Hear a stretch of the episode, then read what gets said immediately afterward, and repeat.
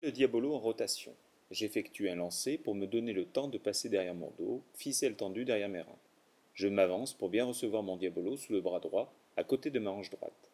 J'écarte bien mon bras droit afin de me donner plus de fil. La tension du fil est obtenue en le calant contre mes reins. Le diabolo se pose sur le fil, à ma droite, et son poids le fait descendre derrière mon dos, et suit son chemin vers ma baguette gauche. Le plus tard possible, la main gauche impulse le diabolo pour le faire passer au-dessus de moi, et va se poser sur le fil à ma droite. Ne pas hésiter à se déplacer et à s'incliner vers l'arrière pour m'adapter à la trajectoire du diabolo. Bien amortir le mouvement avec mes jambes, bien suivre la diabolo avec les yeux, je peux finir la figure en lâchant la baguette dans le dos.